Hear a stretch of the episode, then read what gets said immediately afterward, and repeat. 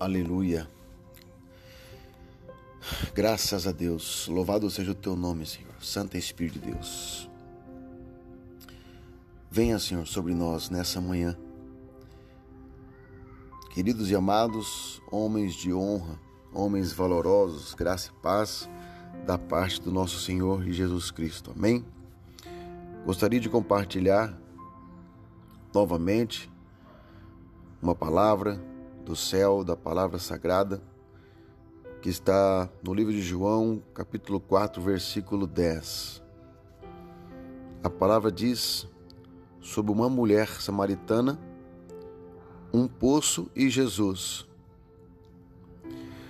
Jesus respondeu à mulher samaritana: Se você conhecesse o dom de Deus e quem está pedindo água, você lhe teria pedido e ele e dele lhe daria águas vivas.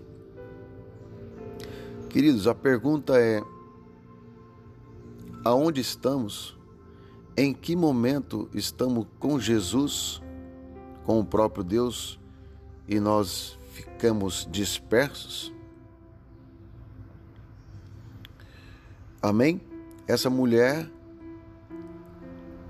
ela Posteriormente, a versículos à frente, ela entendeu que ali estava o Filho de Deus. Queridos, que nessa passagem nós possamos entender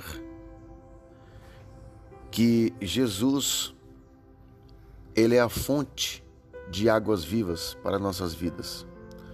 E dele flui, jorra águas cristalinas que nos banha, que nos purifica, que nos limpa de todo pecado.